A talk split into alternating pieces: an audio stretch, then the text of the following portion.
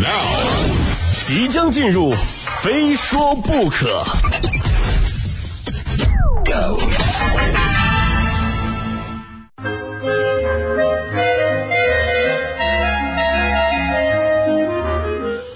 来到今天的《非说不可》，我是鹏飞啊。在刚刚过去的假期里呢，按照以往的习惯啊，一早呢我就给几个曾经要好的朋友发祝福信息。收到回复之后呢，紧接着相互就各自问一问现状啊，有的辞了工作，有的换了生活的城市，还有的正在筹备婚礼啊，然后就把筹备婚礼的朋友拉黑了。对不起啊，省份子钱对不对？其实仔细想来啊，只是半年多没有联系，大家的生活轨迹呢已经发生了很多的变化。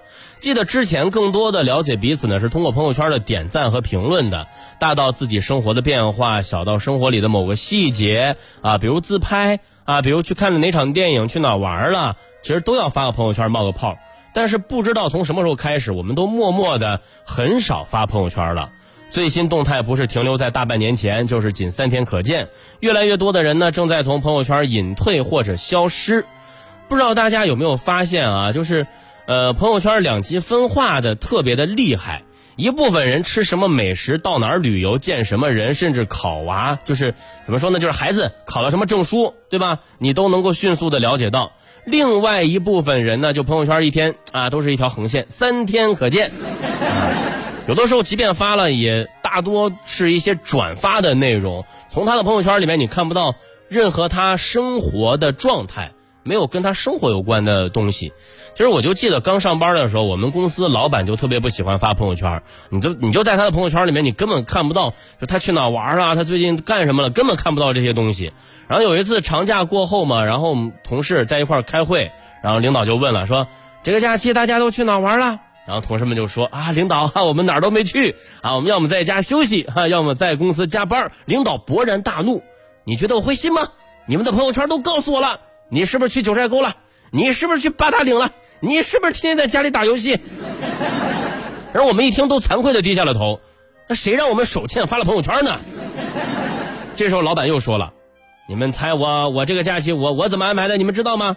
然后我们就吐槽了，我说老板你又不发朋友圈，我们怎么知道啊？不是您朋友圈都不发，您您怎么跟我们分享见闻呢？老板，哼！结果老板微微一笑，哼，我作为老板自然有老板分享见闻的方法。刘秘书把 PPT 给他们放一下。PPT，哎呀啊！不过这种分享见闻的方法还是少啊，更多的人呢是单纯的不发朋友圈而已。啊，要问为什么？我觉得这和朋友圈大环境有很大的关系。微信诞生之初啊，好友只有呃为数不多的那么几个人，但是现在呢，好友度到动辄上千人啊，甚至更多。除了工作伙伴，很多萍水相逢的人也都加入进来了，甚至有人呢需要申请好几个微信来解决朋友上线的问题。朋友圈也逐渐变成了一个复杂的社交空间，很多人只是认识的，但未必是可以交心的。那这个时候，我们的心理呢就会有相应的变化啊。什么变化呢？比如说，有社交压力的人就表示，我不想演戏啊。而我们之前在节目里面讲过一期啊有关人设的话题，每个人在各自的社交平台上都有极力扮演的人物设定。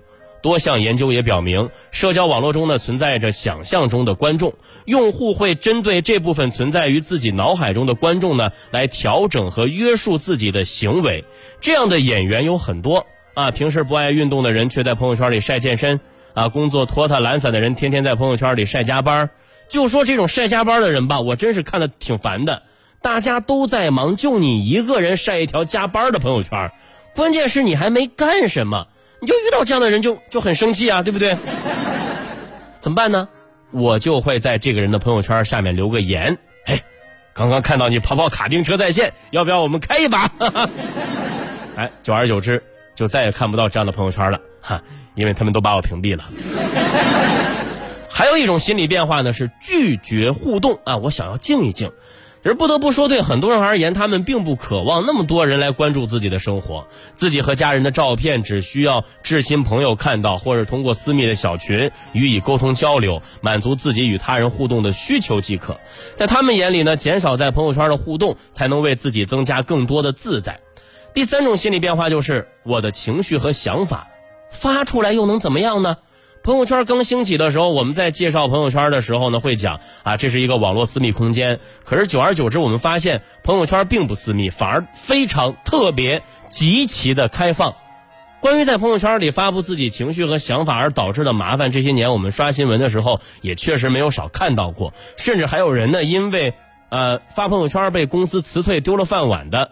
如果在朋友圈表达真实的想法有这么多坑，情绪也得不到啊，得不到真正的疏解，那索性就不要表达了，对吧？在很多人看来，少发或者不发真实的情绪，或许最为保险。啊，刚刚讲的这三种心理变化呢，大家也不妨对照一下，看看自己或者身边的人是不是也是这样。当然，可能也会有人建议，哎呀，朋友圈不是有分组可见功能吗？啊，你分个组呀，对不对？你这这这事儿怎么跟大家说呢？啊，作为一个设置了四十多个朋友圈分组的人，我可以很负责的告诉大家，分组这事儿太耗费精力了，你知道吗？啊，哎呀。太累了，你知道吗？不过呢，不管我们在朋友圈是不是活跃，但微信日渐增长的用户以及其他层出不穷的社交平台，也都证明了一个事实：我们在网络上一样渴望爱，表达爱，有分享和交流的欲望。其实对待朋友圈呢，我们应该有这样的心态啊，就首先不要被他人的分享捆绑，也不要捆绑自己每一次的分享。有什么意思呢？有的人看到别人在朋友圈里。特别优秀，哎呀，他怎么这么好呢？索性产生了很多自我否定。但实际上呢，每个人的生活里都有不容易的部分，只不过在屏幕外，大家都在自我消化着，没有发到朋友圈里而已。而当我们遇到自己真正喜欢的内容，也不用去想的太多，啊，该干嘛干嘛啊，该发就发，喜欢发就发，点赞或者别人给的差评也都不必太过当真。其次呢，朋友圈再精彩，也远不如真实生活更值得期待。所以说，如果能真实的看到对方的眼睛去说话，千万别放弃这种机会。